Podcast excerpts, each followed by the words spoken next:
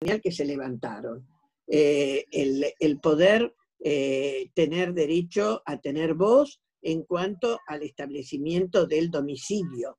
Antes era solamente el tipo el que tenía el derecho a fijar el domicilio. Y así fue como muchísimas mujeres se quedaron en la calle y hasta perdieron la, la posibilidad de cuidar a sus hijos y de tener la patria, ella potestad, digamos, que yo, no es patria potestad, es matria potestad, porque este, él se fue a vivir a Córdoba y dijo que lo decidió y, las, y ellas entonces, bueno, quedaron eh, sin esa posibilidad porque no se mudaron y él no, no tuvo necesidad de pedir eso. Eh, esto, esto es un tema que, que, bueno, que no se conoce, lo mismo el tema a cómo perdieron el derecho a todas las posesiones, etcétera. Entonces, esto fue algo que era diferente al divorcio, porque el divorcio sí es, eh, bueno, ya el, avance en la, en la, ruptura de la sociedad eh, conyugal, y ahí sí era algo en lo cual Alfonsín sabía que había diferencias en el partido y este, era respetuoso de cómo se iban a dirimir. En cambio, nunca estuvo dudando de los otros derechos que estuvieron en la ley también y que no tenían que ver con el divorcio directamente. Por eso separo esto porque es importante como un precedente. Obviamente el, tema de, eh, la, de cómo esto después fue tomado en el partido no fue nada fácil, porque sí el tema eh, de eh, la, defensa de la ley de, matrimonio que incluía el divorcio fue sí muy tomado por el partido y esto fue una movilización muy importante y que incluso este, nos llevó a un enfrentamiento claro con la, la, la iglesia, digamos cosa que nunca impidió que se siguiera hablando y teniendo contacto, porque también la iglesia no era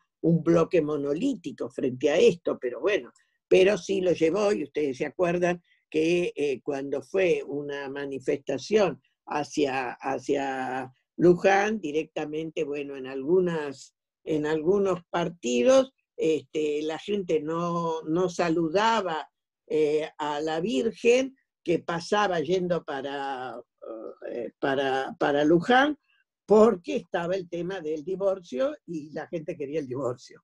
Entonces hubo, esta, reacción de la gente que no abrió las ventanas para saludar o las persianas y espiaba por detrás, justamente como un rechazo a ese, punto. Porque la verdad, eh, el divorcio era interesante o necesario para, para eh, regular una situación que vivían muchísimas eh, eh, personas, ya no eran parejas porque ya estaban rotas hace muchísimo tiempo, se habían restablecido nuevos, nuevos matrimonios y quedaba esto. Lo mismo que el tema de la patria potestad, pero también decirles que en época previa, en el año 74, gobierno de Isabel Perón, eh, nosotros se aprobó en el Congreso una ley de eh, patria, mm, bueno, patria potestad no, eh, de potestad sobre los, hijos,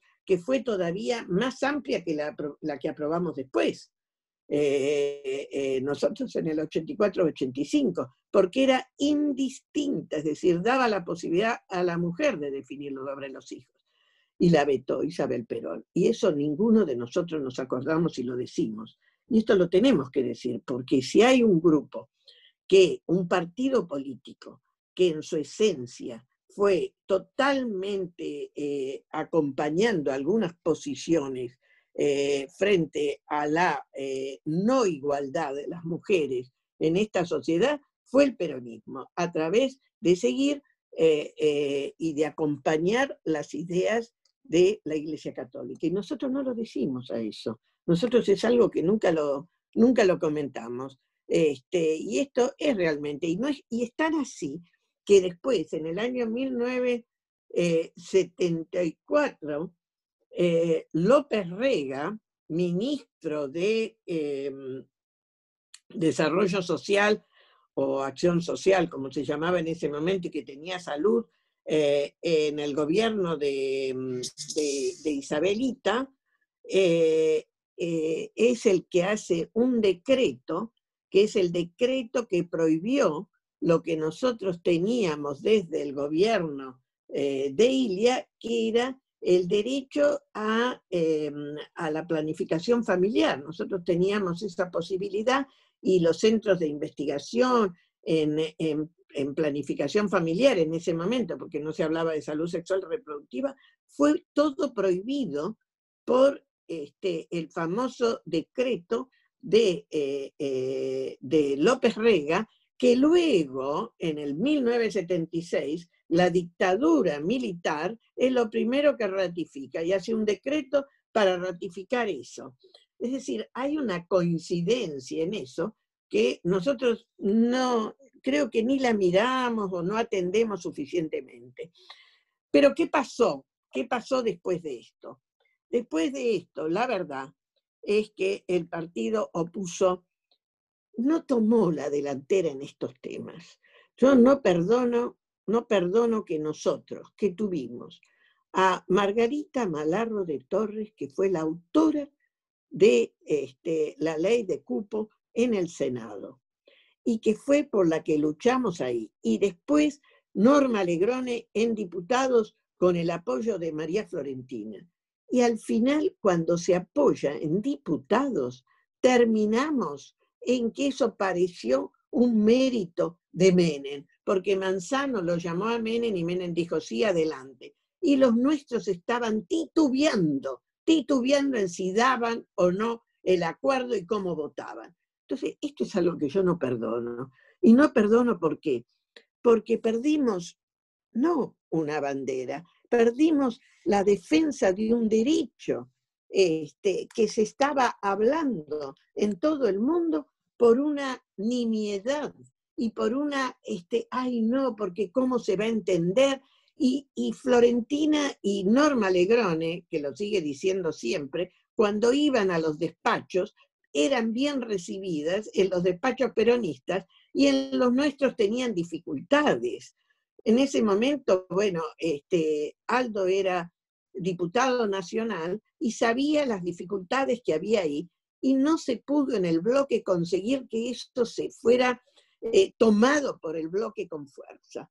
Quiere decir que ahí hubo un retroceso y el partido tampoco tomó una posición clara y, este, y, lo planteó ante, ante, ante eh, los eh, eh, diputados, porque en el Senado sí, en el Senado fue peor, ustedes saben lo que pasó en el Senado. Llegaba al llegado al recinto, el, el, el dictamen de mayoría tenía la firma de todos nuestros eh, senadores y tuvimos que desandar eso.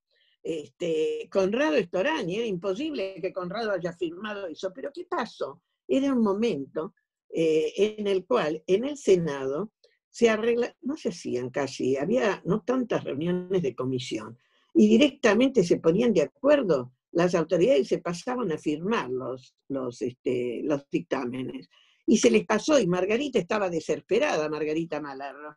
Y llegamos al,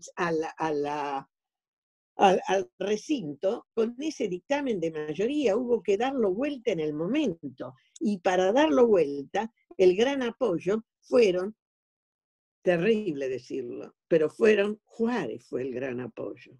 El senador Juárez de Santiago del Estero, porque invocó a Evita y porque... El más este, conservador, ¿no, eh, Juárez? ¿Qué te parece? Yo les digo, muchas veces me da hasta vergüenza decirlo, digo, bueno, pero fue eh, como a Margarita la apoyaban las dos senadoras eh, peronistas, que era Liliana Gurdulich y la de Tucumán nunca me acuerdo, no por nada, ¿eh? Este, vieron esos actos fallidos que uno tiene, me olvido el nombre. Pero bueno, porque en realidad era fácil de olvidar porque no era demasiado. Pero Liliana Gurdulich sí apoyaba mucho y la otra también apoyó. Y entonces ellas este, fueron y Juárez dijo, no, claro, este, Eva Perón, y levanta eso. Y ahí fue cuando Margarita con Florentina y con varias más, empezaron a trabajar y desde ya Conrado fue el primero que se dio vuelta y demás, y bueno, y ahí se consiguió, pero teníamos los votos justos y tuvimos que tener una, una, una actividad. Y estaba eh, eh, en el recinto del Senado, Florentina no se movió, Norma Alegrone no se movió, muchas otras, y algunas de nosotros estábamos ahí, a mí me tocó frenar cuando se estaba por votar, Mario Lozada salía. Yo me le fui a la puerta, lo balancé y me le puse delante y le dije, no podés, voy al baño, no podés, volvé y votá y después anda al baño. ¿Vieron? Este, eh, eh, pero había que hacer así, fue un operativo de, de conseguir los votos ahí. Bueno, todo eso, llegamos a diputados y los nuestros empiezan a darle vuelta, a titubear, y entonces todas las mujeres afuera, las nuestras también, en la calle, ¿qué recibieron? El mensaje de que como Manzano había llamado a Menem y le dijo Menem, adelante, eso se iba a votar positivamente. ¿Se dan cuenta? Destruimos nosotros mismos la labor que habían hecho nuestras mujeres y la gente del partido. Es algo que yo no lo perdono todavía este, y me indigna. Eh, eh, en ese momento yo no estaba en Buenos Aires porque estaba en una, en una reunión en, el exterior y la verdad que me indignaba este, con, esta, con esa tibiedad y esa cosa de los nuestros. Pero eso no paró ahí, gente, esto siguió. Eh, ustedes saben que yo fui em, por una de esas cosas, siempre yo estoy en las minorías, en las internas, eso es característico pocas veces en la mayoría. Este, y en una de esas internas que estábamos en la ciudad de Buenos Aires, con el grupo este que teníamos con eh, Gabriela González Gas y Aldo como nuestros dos referentes, este, bueno, conseguimos que algunas cosas, y una de las cosas fue que yo pudiera estar como eh, delegada para la Convención Nacional. Y ahí entonces vino mi trabajo con todo lo que había hecho con las mujeres y con otros eh, hombres del partido, este, el, bueno, conseguir que me meta en la mesa eh, de la convención. Pero ahí hay un problema, de, la, en la mesa, perdón, directiva del comité. Y ahí ustedes saben que hay un problema, que la mesa son 30 secretarías, pero solo 15 son la mesa chica y de esas 15, la de mujer, que era la que obviamente me, iban a querer destinar, no era, no estaba en la mesa chica. Y entonces la mesa grande no era siempre citada, la que era citada era la mesa chica. Entonces yo dije, no, yo voy por niñez, que sí está. Entonces, bueno, hasta último momento, el presidente del partido y que estaba ahí liderando me, imploraba, anda por eh, mujer de niñez, porque quería ese, ese lugar para dárselo a otro. Se dan cuenta que necesitaba los votos para dárselo a otro grupo. Me tuve que resistir permanentemente a que no, a que no, y así conseguí entrar. Este, y ahí éramos dos mujeres, nada más. Este, y ahí fue donde tuve la otra gran experiencia de cómo la tibieza y la y la, y la poca visión, yo diría, de nuestros dirigentes. Porque en ese momento, durante ese periodo, hubo las dos leyes que fueron tan divisorias, o las discusiones de dos temas tan divisorios. Uno era la ley de matrimonio igualitario y lo otro lo que se discutía del aborto y de la posibilidad entonces de, eh, eh, de tratar eh, la ley que iba a permitir o ampliar, en ese momento no era tan grande como fue ahora, sino era simplemente ampliar las causales, que tenía los votos de 15 diputados de distintos partidos políticos, entre ellos del radicalismo. Bueno, este, no se pudo, no se pudo. Eh, prefirieron ir con matrimonio igualitario y no quisieron aborto. Y ahí el presidente, que era Sanz en ese momento, yo digo los nombres porque creo que ya ahora no hay ningún reparo y tenemos que hablar claro entre nosotros, y el secretario, que era este, eh, Jesús, dijeron, no, eso no es oportuno. Eso no es oportuno, eso va a dividir, no hay.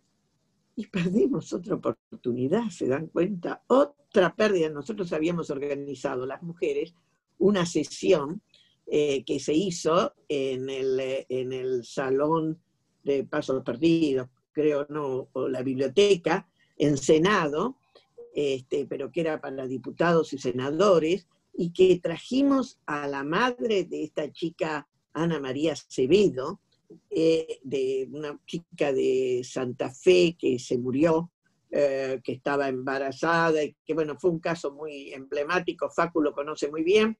Este, trajimos a la madre, era una oportunidad excelente, ni siquiera me, me devolvieron los gastos que desde FEIM yo hice eh, para todo eso. Ni eso fueron capaces, ni siquiera me, dieron la plata que me dijeron que sí. No vinieron para nada eso, nos dejaron totalmente en banda. Fue una reunión fantástica, pero nos, nos dejaron en banda, digo, el partido en su conjunto.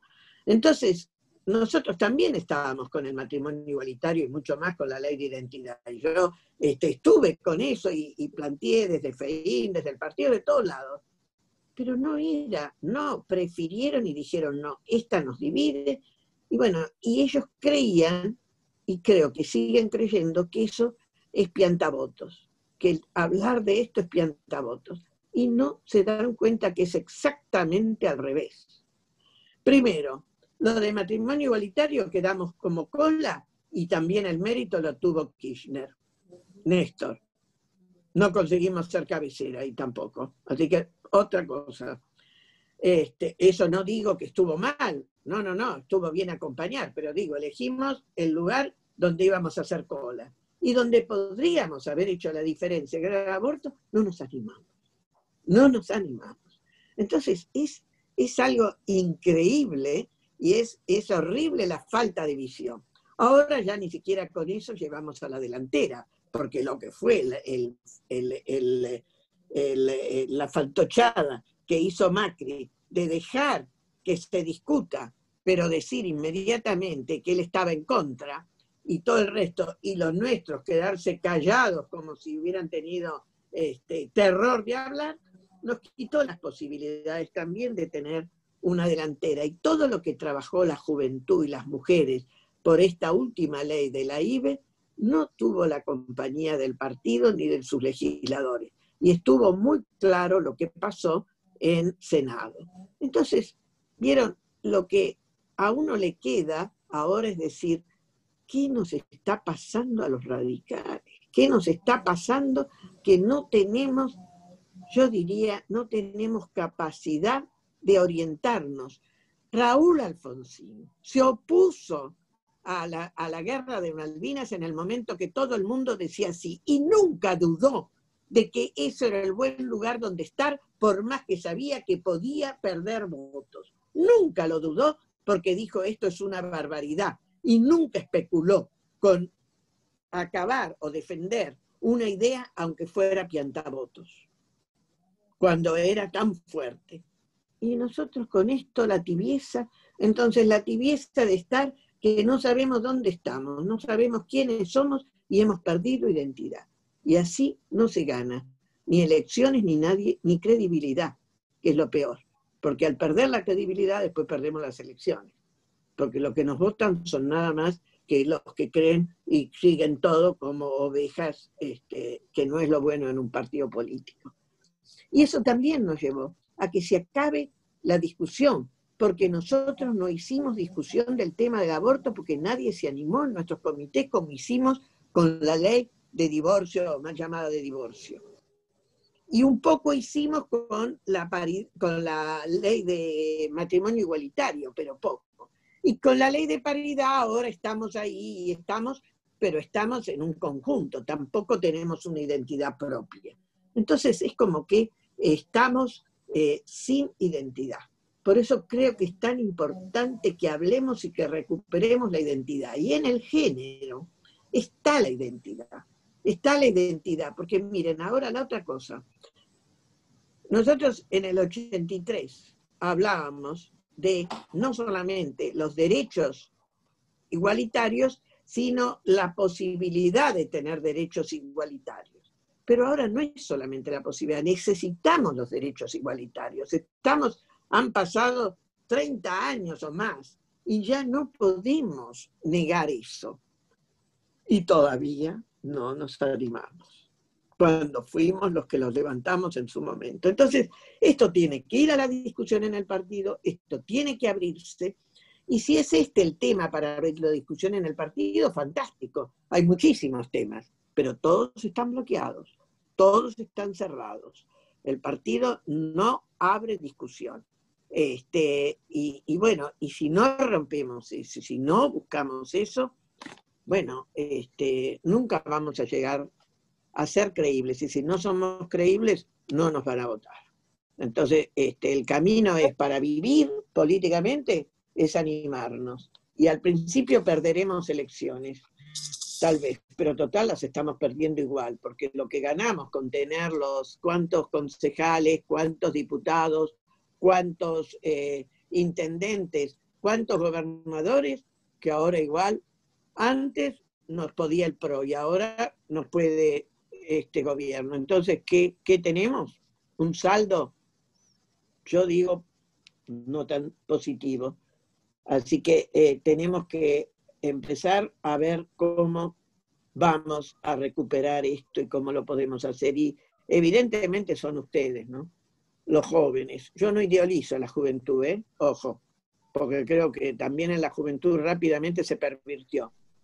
No lo, pero sí creo que en lo intergeneracional, pero creo que desde ya ustedes tienen la obligación de ser los que lleven ahora más la delantera. Eh, están con toda la potencia, gente. Este, yo me siento eh, con mucha fuerza, pero tengo una edad y tengo una cosa en la cual no tengo la misma fuerza que antes y además no se puede solo. Esa es la otra cosa. Aquí hay que tener fuerza, hay que tener, hay que conseguir armar eh, no un partido que venga un líder así, hay que armar un partido que tenga muchos líderes, que tenga muchos, muchas posibilidades que vayan saliendo. ¿eh? Así que, eh, bueno, yo creo que hay preguntas más y te iba a decir, a ver, si, si querés abrimos la ronda de debate, creo que ya es un montón. Yo voy a, bueno, ahí, eh, ¿dónde está? Adriana te había levantado la mano eh, y después, este, Janina te quería hacer una pregunta. pero me voy a tomar el atrevimiento de hacer una breve también reflexión de algo que me quedó picando ahí que dijiste, que me parece bueno. la generación de las mujeres del 90 del partido, que mencionaste con, Malagro, con Florentina, con Elba, con Gabriela González Gas, vos misma, digo, eh, qué, poco o qué olvidada están, ¿no? Hoy en el sentido del recuerdo, porque la verdad es que cuando, eh, a veces, yo por lo menos, que militante obviamente soy varón, pero cuando a veces trato de, entender la lucha de las mujeres, de hecho me leí el librito de ¿cómo es? Las mujeres radicales que escribió Edith Gallo, y de repente me di cuenta que había un montón de mujeres radicales que en todos los libros de historia del partido no había leído. Como que la historia también oficial se ocupa en, ocultarlas a las mujeres radicales, parecería como que están ahí y no sabemos si están y después tenemos que investigar muy profundamente para encontrarlas, ¿no? Y en la década del 90 me parece que pasa eso. En la década del 90, salvo a vos, Mabel, a Elba, obviamente, que fue vicejefa, perdón, vicegobernadora, eh, a Margarita Alegrone, a, digamos, ahí, a Florentina, bueno, también lo mismo, a Gabriela González Gas, muchos los porteños, pero por ahí del interior no tanto, digo, hay una poca consideración de, o recuerdo sobre ella y sobre su lucha y la continuidad. Al menos te digo mi visión como militante, no, no, no entrando en temas. Sí. Bueno, de eh, paso. Eh, ¿puedo, antes de pasar a las preguntas, quiero hacer una acotación a esto.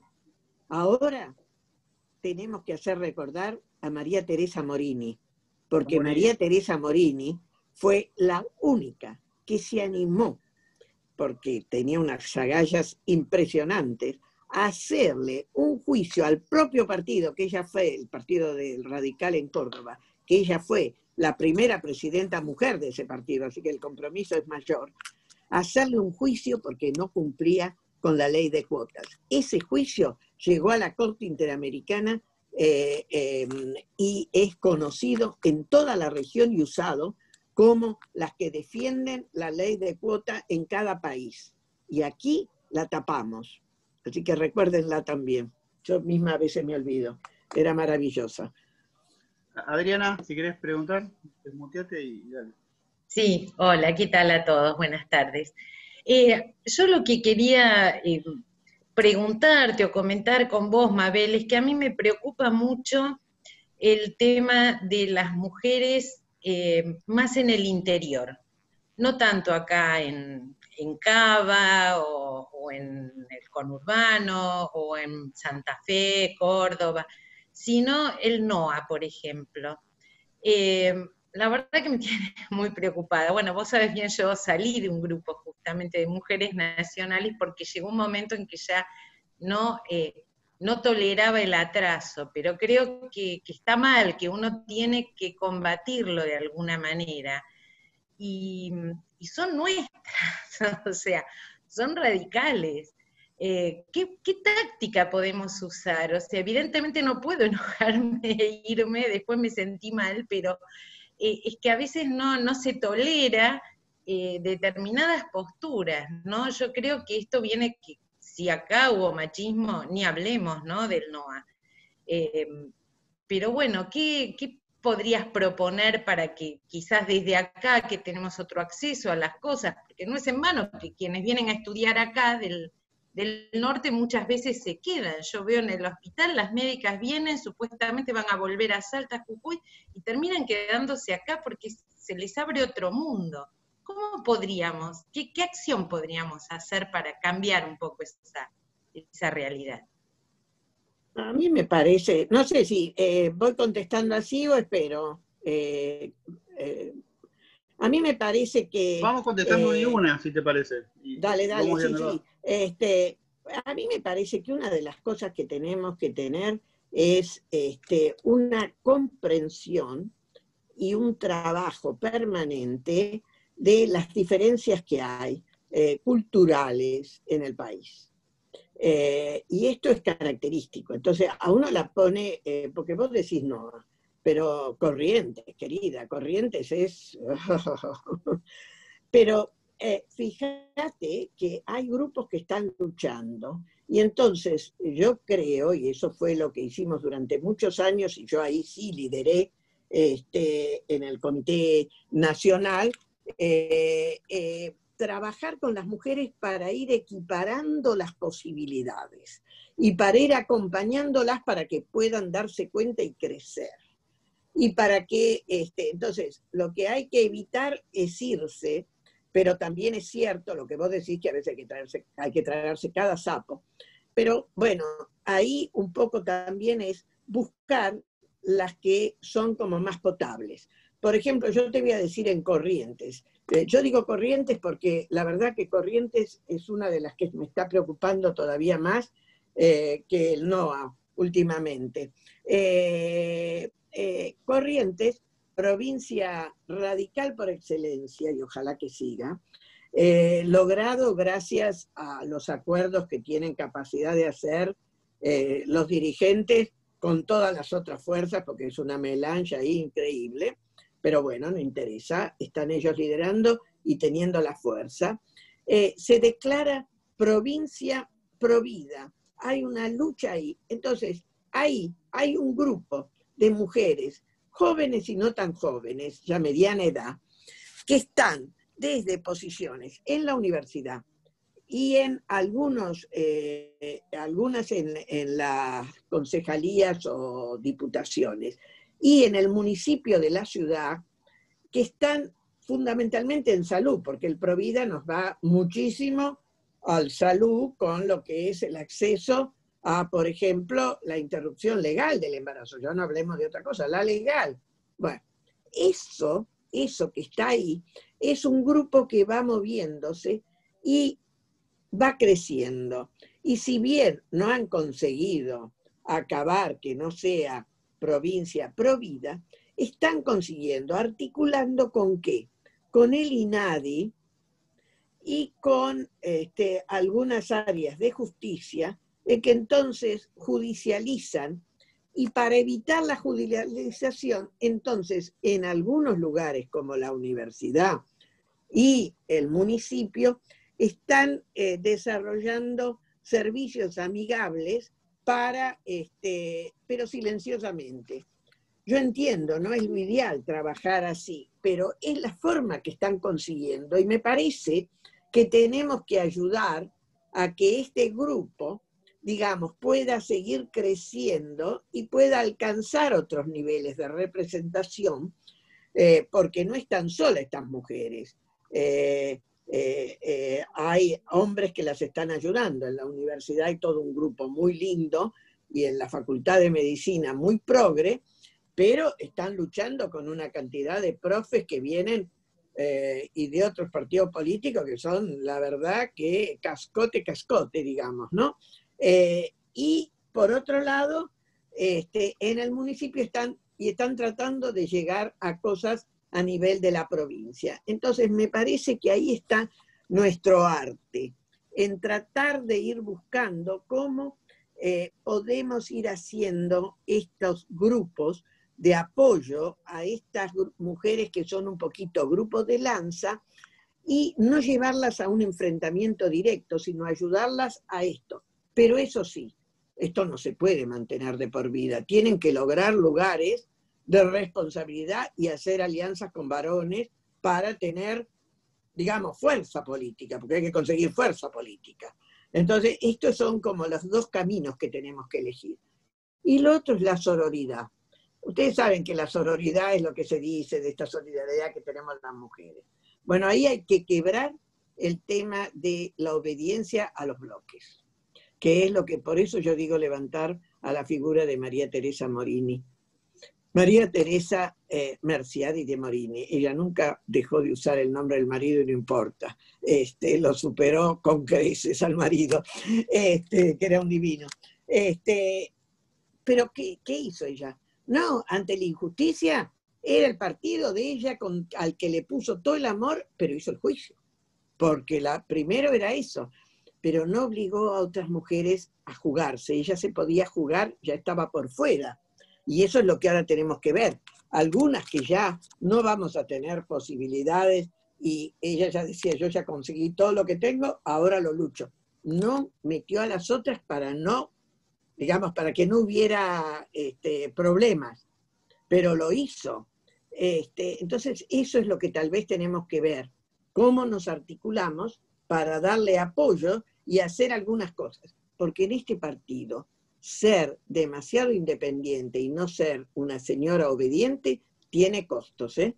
Y se los dice alguien que pagó mucho costo por esto. Este, eh, nunca pudieron conmigo, pero bueno, pero también yo tuve que pagar costos por eso. ¿eh? Así que eso también hay que saberlo. Entonces tenemos que ayudar. Ahí, Janina. No sé si te contesté. Mm. Janina, Hola.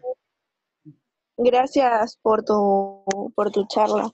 Eh, bueno, mi pregunta era, vos esto mencionabas de que el Partido Radical no está apoyando la lucha de las mujeres y como que quería saber si vos tenés al tanto si es que esto pasa solo en el Partido Radical o en otros partidos también, o sea, es algo general que no se le da apoyo a la lucha de las mujeres o, o simplemente es de los radicales por el pensamiento que tiene el radicalismo. A ver, eh, el peronismo este, no les daba, ahora empezó algunos sectores a darle más, pero, pero siempre lo usaron, porque desde la, ¿cómo se llama? La rama femenina, que la rama femenina fue una engaña pichanga, porque las ponían, pero en lugares que no llegaban, o llegaban muy pocas. Este, pero lo reconoció. Em, pero eh, otros partidos, eh, los partidos chicos tienden a hacerlo. El socialismo, por ejemplo, eh, tuvo una tendencia mayor. Sin embargo, en los últimos tiempos, las figuras más importantes venían de los hombres, pero había lugares, se daba un poquito más de lugar. Eh, no tanto como lo que fue la misma, este, justo tuvo muchísimo problema y tuvo mucha lucha, pero siempre fue un partido que dio un poco más que lo que dio el, partido. El PRO, el PRO en realidad eh, no da, da, es, es de personalidades. Entonces, eh, las toma a las que son individualmente eh, eh, junta votos para ellas y no les interesa que sean feministas o que defiendan los derechos de las mujeres, sino que es una pantalla, porque, bueno, todos sabemos que María Eugenia Vidal este, no, no, tuvo nada y no ayudó en el momento que debió para defender, por ejemplo, lo de la ILE. Le costó que la, al final la, una ministra excelente que tenía se, tuvo, se fue, este, eh, la ministra de Salud.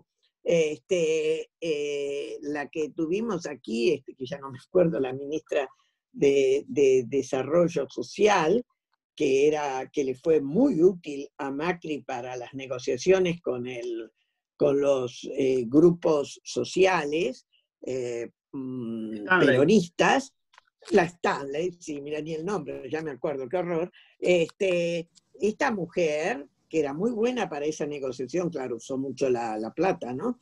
Con eso hizo mucho. En el tema de la mujer, ella era muy amiga y la puso a Fabiana Túnez a cargo del instituto, pero dio margen hasta ahí. Y, siempre tenía un margen eh, cortito y, no, y no era pro para nada de todo lo que fuera derechos de la mujer. Así que eso también eh, pero ahí viene como la viveza. El PRO hizo lo mismo que hizo el peronismo.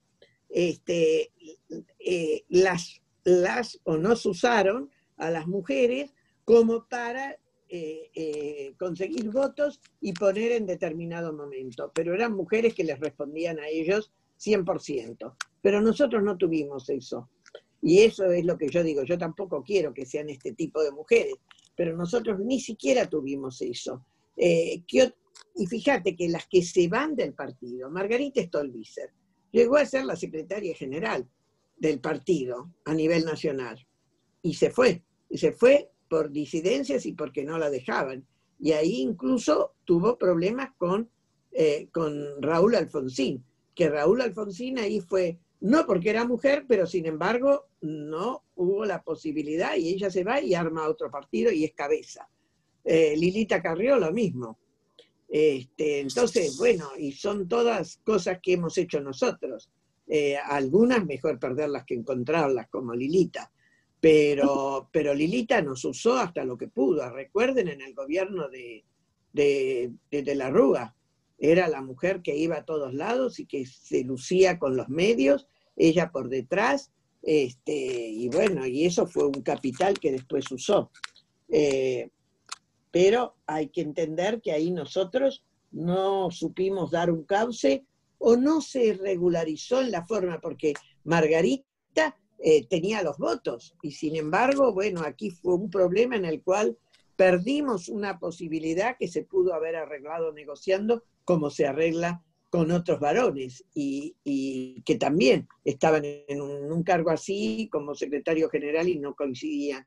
Pero bueno, este, eh, no es fácil. Eh, otros partidos, yo ya no sé, porque me acuerdo del partido intransigente, algo que ya no existe más, pero que también eh, tuvo y dio algunas posibilidades, no mucho, pero en las listas de diputados y eso llevaban, tal vez porque eran partidos más chicos y se perdía. Los que son un poco variables son los de izquierda, que algunos son más abiertos que otros.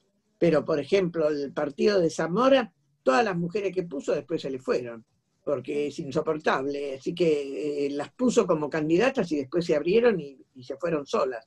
Este, es muy difícil, este señor, para la negociación. Hubo un caso de un partido chiquito de izquierda que había presentado una lista solo de mujeres y después la justicia electoral se, se la había bajado, no me acuerdo ahora, pero fue creo que la, última elección.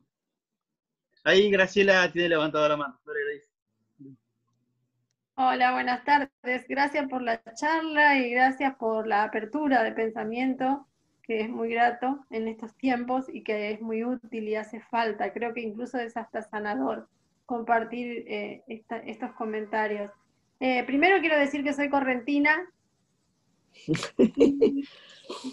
y, después quiero decir, era hace 30 años que vivo en Buenos Aires, y después quiero preguntar si eh, esta, digamos, esta tibieza en los compromisos con la lucha de los derechos de la mujer que se observan, eh, por lo menos en el radicalismo, que es lo que se está relatando acá, eh, se ve agudizada en algún sector de, la República Argentina o es más, em, digamos, el interior es el que presenta más tibieza, menos tibieza? ¿Cómo es con respecto a la ciudad autónoma de Buenos Aires y la provincia de Buenos Aires que de pronto tiene eh, acceso a mucha información?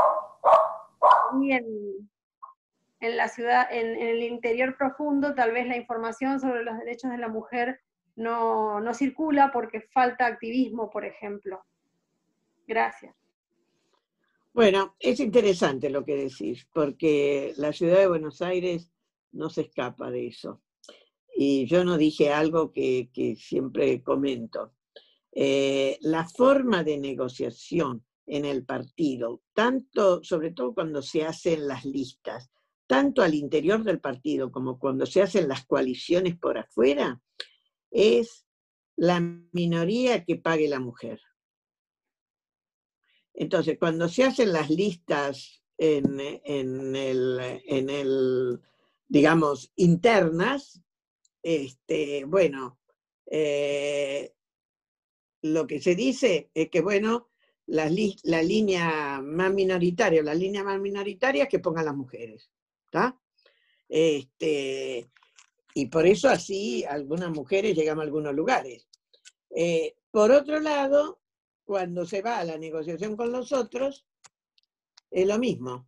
Bueno, en la alianza César, y bueno, este, ¿quién pone la mujer? Que sea los partidos minoritarios.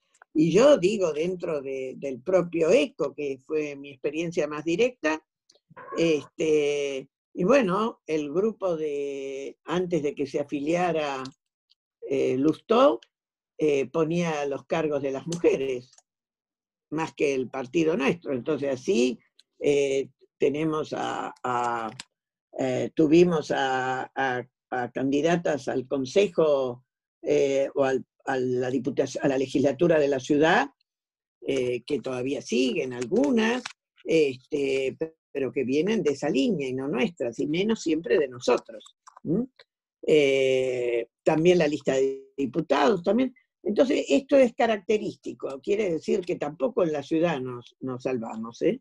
Este, yo no sé, a lo mejor esto es algo que eh, los, los, algunos de los varones pueden decir que la diferencia es, pero mi experiencia es que también aquí es lo mismo, y en provincia de Buenos Aires más o menos lo mismo. Y por eso llegan, sí. No, no, que te, agrego una, anécdota, que cuando decías esto de la lista yo la miraba en Ali y me reía, porque, el cierre de nuestra lista en la Comuna 4 fue exactamente eso. Nosotros éramos tres varones que teníamos que ocupar el tercer, el cuarto y el quinto lugar, y, la pelea con, bueno, con la Boca, con Víctor Hugo Salazar, que, ahí estaba Martínez Coto y estaba yo, para ser delegados al, al, al comité capital, eh, bueno, no podemos muchachos porque la paridad ahora es el 50%. Entonces dijimos, bueno, ¿quién pone la mujer? La gran pregunta del millón. ¿Quién pone la mujer? Y entonces, no, ahí lo que te agrego es, viste que generalmente lo peor de todo esto es que cuando en, ese, en esa charla, en ese diálogo entre tres hombres, en quién pone la mujer, generalmente la mujer que pone algún hombre no deja de ser la esposa, la madre, la hija o la tía. No estamos hablando de una militante mujer, estamos hablando de, bueno, ya está, ya fue, pongo a mi vieja, pongo a mi hija, pongo a mi esposa. Entonces yo planteé poner a alguien que no era de mi familia, que era Analia, que es militante también, y lo planteé enseguida. Fue una discusión que parecía que íbamos a estar todo el día discutiendo en eso, y me acuerdo que le dije a Víctor Hugo y a Martínez Coto, bueno, eh, propongo a Analia, y cerramos la discusión y cerramos la lista. Pero te agrego este tema de, bueno, obviamente que no, no está bueno que seamos tres varones discutiendo la lista con la lapicera, eh, pero este tema de que cuando ponen a la mujer no deja de ser la, madre, la tía, la esposa, la, Digo, nunca, nunca una mujer militante. Perdón, te agrego algo a eso, te agrego algo a eso, Claudio, que, lo peor de todo eso es que se reconocen que se encuentran tres varones discutiendo sobre el cupo, porque nos tratan como eso, como cupo, no te tratan como militante, o sea, no te dicen Analía, no, bueno, pongan la mujer, pongan el cupo, completen acá. Primero eso. Y segundo, reconociendo la falencia que tienen y la ausencia de militantes mujeres. sin embargo, siguen en la misma postura, ¿eh? Y pasan los años. Mira, yo te cuento, Mabel, obviamente después de Gualeguaychú yo dejé de militar y volví. Volví este año, ¿bien? Así que nada, otra vez ingresando a los círculos y demás, em, siempre con, el mismo sesgo del partido, observándolo que desde el, costado de los hombres, inclusive, y de los hombres más grandes, disculpen los, señores que están acá, pero bueno, es, es, algo objetivo lo que voy a decir, em, todos reclaman y dicen, no, que falta participación de la juventud, que falta participación de la mujer, que hay que darles el espacio, qué sé yo. O sea, es un discurso totalmente unificado, y lo digo a nivel nacional, porque he participado de reuniones a nivel nacional de distintos mm, este, espacios del partido, porque inclusive es algo que tenemos característico en este comité, que ya lo hemos charlado con Claudio y con las chicas inclusive, que nosotros no queremos hacer una construcción desde posicionándonos en tal lugar, o sea, en tal línea interna, yo no, es totalmente dialoguista, abierto, no queremos mirar espacios específicos, al contrario, o sea, no queremos tener ese discurso eh, fraccionador, fraccionante, ya, pero este, construir desde, desde la diversidad, ¿no? Em, Así que bueno, eso es algo que pude descubrir entre todos los espacios, que siempre reclaman lo mismo, pero después en el momento de, marcar la cancha y hacer operativo todo esto que se dice desde el discurso, súper complicado, ¿no? En la ciudad de Buenos Aires tal vez se puede observar un poquito más de flexibilidad, y hasta ahí, clarísimo ejemplo, ¿no? Lo que pasó con, con el cierre de listas anterior pero mm, creo que la ciudad lo que tiene bueno es eso, ¿no? Que es la diversidad de, las ideas y la diversidad de, las personas, de las perspectivas en sí, que, permiten, ¿no? Cierto, cierto avance, cierto progresismo, también hasta ahí, relativo, pero a comparación de lo que es el interior, sí, muchísimo más. Por eso quiero reforzar la, idea que vos decís de mm, del acompañamiento, ¿no? De la sororidad hacia las mujeres del interior, que sabemos que están totalmente cooptadas en su pensamiento por, bueno, la hegemonía partidaria que tienen ahí o, la otra que o cualquier otra que tengan, ¿no? O sea, más que las provincias también bastante peronistas cerradas o cambiamistas que también son así. Así que nada, en ese sentido sí, acompañar y promover siempre el espacio de diálogo porque eh, el, discurso de, fraccionar es constante y a veces lo reconozco como dentro de la misma ciudad de Buenos Aires que tenemos esa forma de decir las cosas bastante imperativas eh, y, un poquito inclusive avasallantes, ¿no? De, querer eh, imponer eh, como si tuviésemos la verdad absoluta, ya nos tratamos de pensar o, de hablar poniéndonos en el lugar del otro, tratando de comprender sus perspectivas. En ese sentido lo, reconozco como, como porteña que, lo tenemos, ¿no? Eh, esa cuestión que, nos falla. Eh, así también, bueno, en estas mismas reuniones, pues son varios puntos que, observé al, volver a la, militancia, ¿no? Este, no es algo en contra de los hombres, yo quiero que aclarar esto, sino que es algo objetivo que observé, lo repito. Em, muchos los escuché criticar la, la, ley de cupo, este, la paridad y demás, em, como si fuese algo como decir, bueno, a ver, loco, búsquense sus luchas, o sea, vayan a lucharlo, ¿por qué se lo tiene que dar una ley? ¿Por qué se lo tiene que...? Y, y decís, mira, a ver, nosotros tenemos que promover un cambio cultural, ¿bien? Eh, y las normas tienen que acompañar o ese cambio cultural o afianzar el cambio cultural que ya está eh, producido, ¿no? Y, si nosotros vivimos en una sociedad machista y las leyes tienen que acompañar eso para poder generar ese cambio cultural, no te quejes, porque si vos no lo puedes hacer por tus propios medios, por tu propia voluntad, varón y mujer machista, si no lo puedes hacer por tus propios medios, por tu propia voluntad, necesitas una norma que de alguna forma te lo ordene y bueno, es lo que estamos promoviendo, ¿no? Porque nos resistimos a ese cambio cultural también. Así que me parece que también es una cuestión de, saber acompañar a los hombres, no solamente a las mujeres, porque reconocen un montón de falencias, pero no las ponen en la práctica. Así que eso va a ser un poco de, mayor lucha, pero hay que hacerlo de alguna forma, ¿no? Pero siempre concentrándonos en, las mujeres. y otra cosa que, sí me gustó, que me da un poquito de esperanza, esto lo comento abiertamente, pero no lo había comentado, hace unas dos semanas más o menos, eh, charlando con, la gente del movimiento eh, de la militancia radical, que querían hacer como un grupo de juventud y generación intermedia a nivel nacional, nos organizamos y tuvimos una primera reunión para empezar a planificar, marcar posturas y demás, cómo nos íbamos a manejar, y para grata sorpresa, éramos el 50% mujeres y el 50% hombres. Entonces, me parece que ya no es una cuestión, em, sí, obviamente generacional, pero me parece que eh, eso se está volcando un poquito y se está dando un poco de, voluntad de ambos lados. O sea, fue, una, fue una grata sorpresa. Así que, em, nada, es cuestión de, seguir acompañando el cambio cultural, de tratar de promoverlo, que en algún momento va a suceder, ¿no? Las nuevas generaciones van, van despertando y las mujeres también, así que eso me, me puso contenta que haya una paridad voluntaria. Así que, no, nada más, quería esa pequeña reflexión. Para, para darle un agregado y, le paso, ¿no va a querer contestar, Mabel? Eh, no, yo solamente quería ah, comentar que las mujeres también somos anti anti ley de cuotas, diciendo, no, este es algo entonces, que no nos lo ganamos de por sí, que nos lo regalan. Así que eso es algo que hay que aclarar muy bien, que mm, todas las leyes de discriminación positiva es, no son eh, eh, por regalo, es porque si no, es lo mismo que en el deporte, ¿no? Si vos tenés un desbalance entre unos que están muy arriba otros muy abajo, vos si los querés poner a competir tenés que tratar de, equilibrarlo, si no, nunca, nunca va a ser igual la competencia. Entonces, bueno, este, pero hay que tener cuidado porque ese fue el gran discurso de las mujeres. La que siempre hablaba de eso era Norma Morandini, que decía que ella se había opuesto a la ley de, cupo y después se dio cuenta.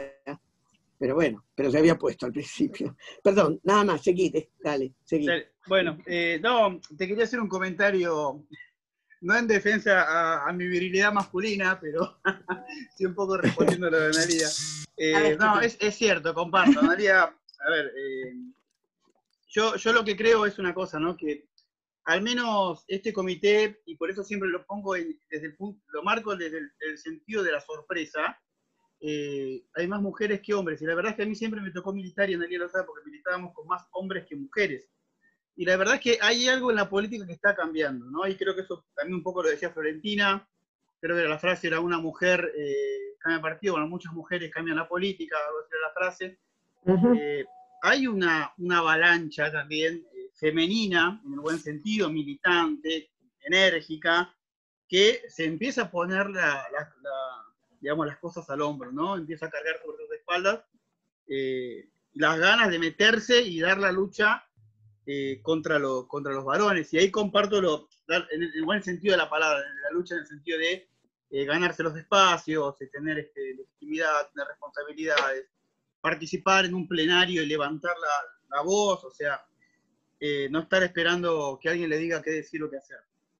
eso creo que es un cambio que, se está dando últimamente, que lo veo en el partido, que nosotros en esta comuna 4, que es la comuna por ahí más hoy, tenemos de punto corriente, pero la más correntina es la Comuna 4, seguramente, porque estamos, hay mucho punterismo, mucho caudillismo, como, como si Beto la Rosa siguiera vivo y como si Manuel Rey siguiera vivo, y la realidad es que estamos en el siglo XXI, y, y la cuestión es distinta. Pero bueno, nada, quería eh, agregar eso y le paso la palabra a Facu, que levantó la mano. Dale, Facu.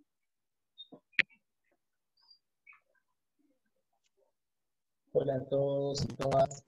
Espero que se me escuche porque recién tuve problemas con el internet. Ah. se escucha bien, se escucha bien, Facu. Ah, bueno, mejor entonces. Me tuve que cambiar de lugar y todo. Eh, no, lo primero que voy a decir es que es la primera vez que entro a una reunión radical donde se está hablando de filosofía. y, hace, y, hace ya unos cuantos años que milito en el partido. Y es la primera vez así que voy a partir de ahí, porque creo que, porque creo que es importante. Cuando entré se hablaba de que la tecnología del espíritu, decía Saúl y Don Arturo, explicaban un poco que yo creo que, digamos, que eso tiene un sentido y tiene un sentido filosófico, digamos, porque nuestra formación viene del idealismo alemán, pero no precisamente desde, desde la rama hegeliana, sino más bien desde la rama trautista. Sin embargo, hay un punto en común que es el la, la cosa en sí de, de Kant. Y creo que eso sí es importante, por todas las consecuencias prácticas que eso trae desde el problema de Facu, te, te escucha medio entrecortado, pero, pero te escuchamos bien, va, más o menos si te prestamos. Va entrecortándose. A ver. A ver, voy a ver si me acerco un poco. Ahí mejor. Ahí, ahí, ahí mejoró, ahí mejoró, dale. Ahí, sí.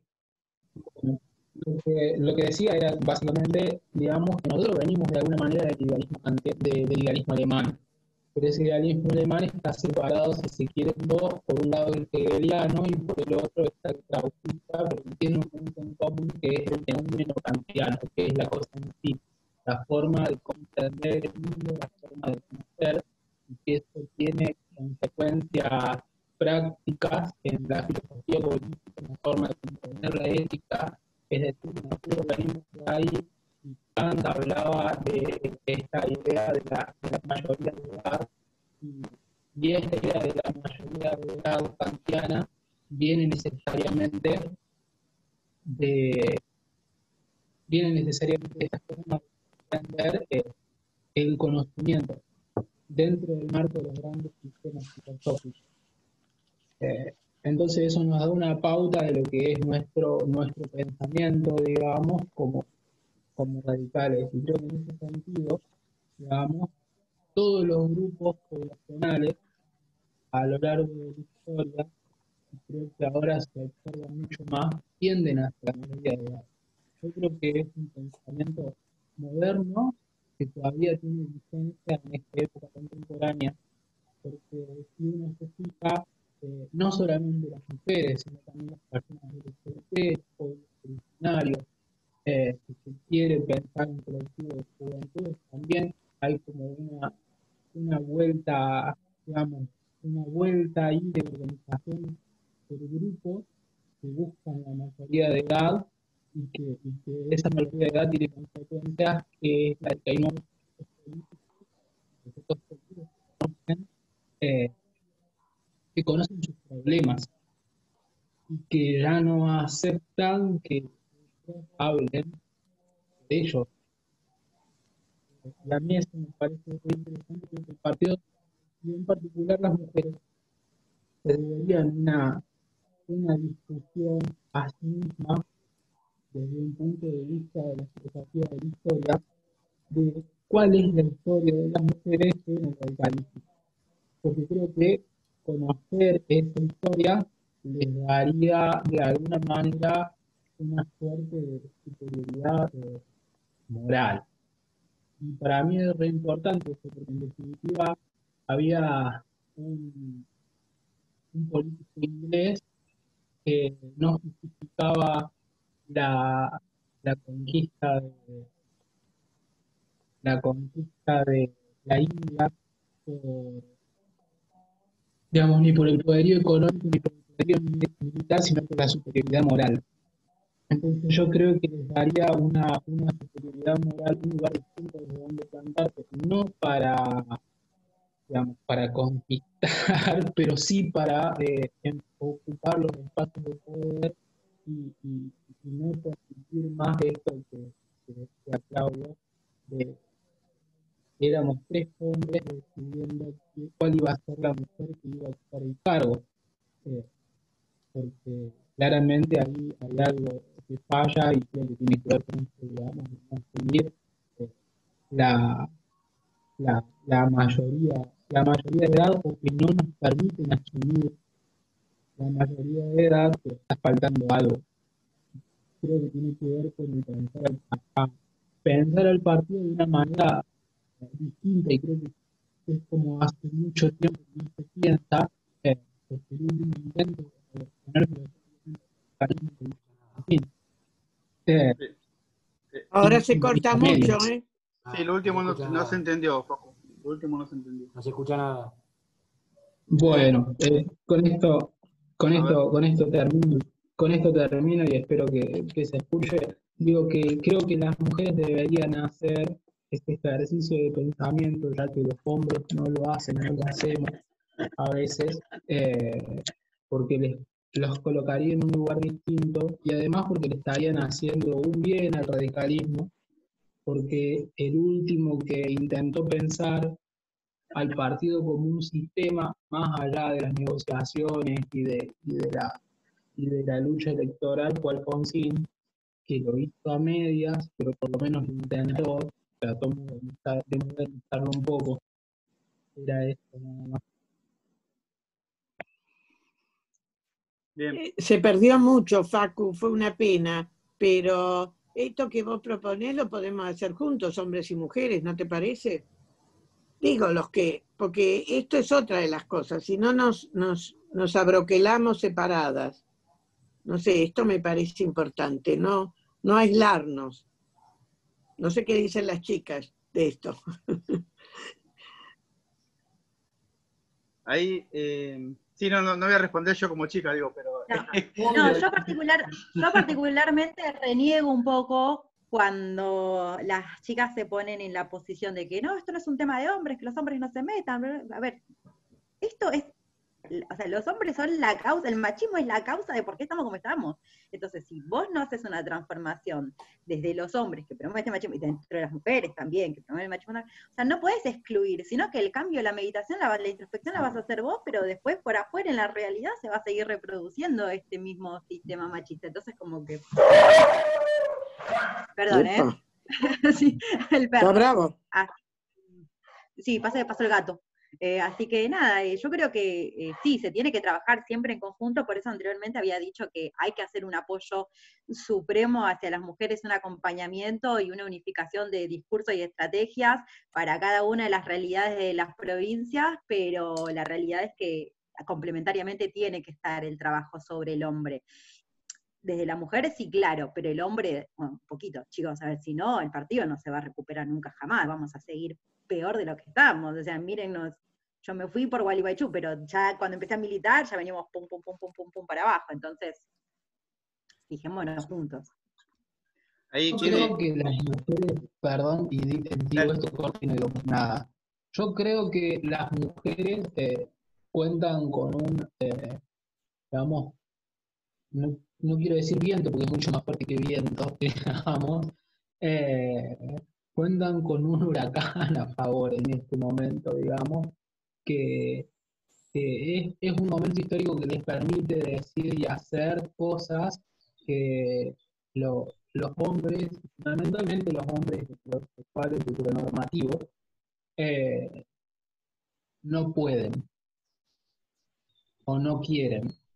Y creo que en este sentido, eh, fundamentalmente ustedes, sin quitarnos nuestra responsabilidad, quienes por ahí tenemos una mirada distinta, eh, pueden hacer un quiebre en la estructura. Quizás es un exceso de, eh, es un exceso de optimismo mío para con ustedes y al mismo tiempo un exceso de exigencia, pero, pero creo que que, que cuentan con un favor que, Bien. Ahí, Marce, eh, que tiene levantada la palabra, Marcelo Sardel. Eh, bueno, ante todo, eh, Facu, nosotros tuvimos dos reuniones discutiendo temas filosóficos del partido. No sé si vos estuviste. No, no, no había entrado. Ah, dos, dos, hablando de la raíz filosófica del pensamiento radical, Hegel, Kant, Krauss. Analizamos. Está en YouTube, después la puedes ver. Está, está en YouTube, sí, están todos en YouTube. Y le quería hacer una pregunta a Mabel. Mabel, con respecto al aborto, ¿cuál es la posición de los evangélicos y con respecto a la Iglesia Católica?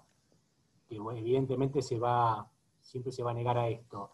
Pero ¿hay alguna permeabilidad de algunos obispos o de algunos jerarcas de la iglesia, o sea, yo sé que vos lo conociste, por ejemplo, mucho a Laguna, y Laguna tiene una posición bastante abierta al respecto. Hoy, ¿cómo está la cosa de los evangélicos y la iglesia?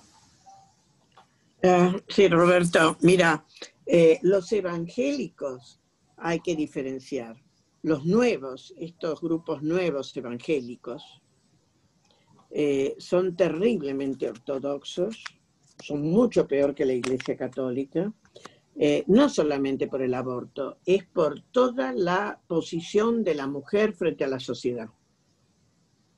Eh, eh, te digo, ellos, cuando los, los grupos de jóvenes de ellos y algunos adolescentes empiezan a tener relaciones sexuales, promueven que se casen directamente. No interesa que se casen. Sí, sí, sí, sí, sí, sí, sí. Y vos ves que este, ha, habido, ha habido cosas interesantes. Había antes un programa, el año pasado estaba, este año creo que no, en el, en, el canal eh, de la, del público, ¿no? La TV pública, que yo participé por la campaña de embarazo, de prevención del embarazo no intencional en la adolescencia, y era espantoso los grupos de eh, jóvenes de aquí de este país, de muchos eran en general de capital y muchos de Gran Buenos Aires, con estas propuestas, ¿eh? porque era un programa para jóvenes. Así que, bueno, entonces, de lo cual es totalmente distinto si vos hablas con los metodistas o con algunos otros que son abiertos. Pero este, ese es el problema. El otro gran tema que tienen estas nuevas iglesias eh, que se han unido a algunas de las viejas, pero las nuevas iglesias estas religiosas, es el manejo de plata y el manejo de poder político. Ellos aspiran al poder político eh, y usan la plata para eso, lo que no hace la Iglesia Católica.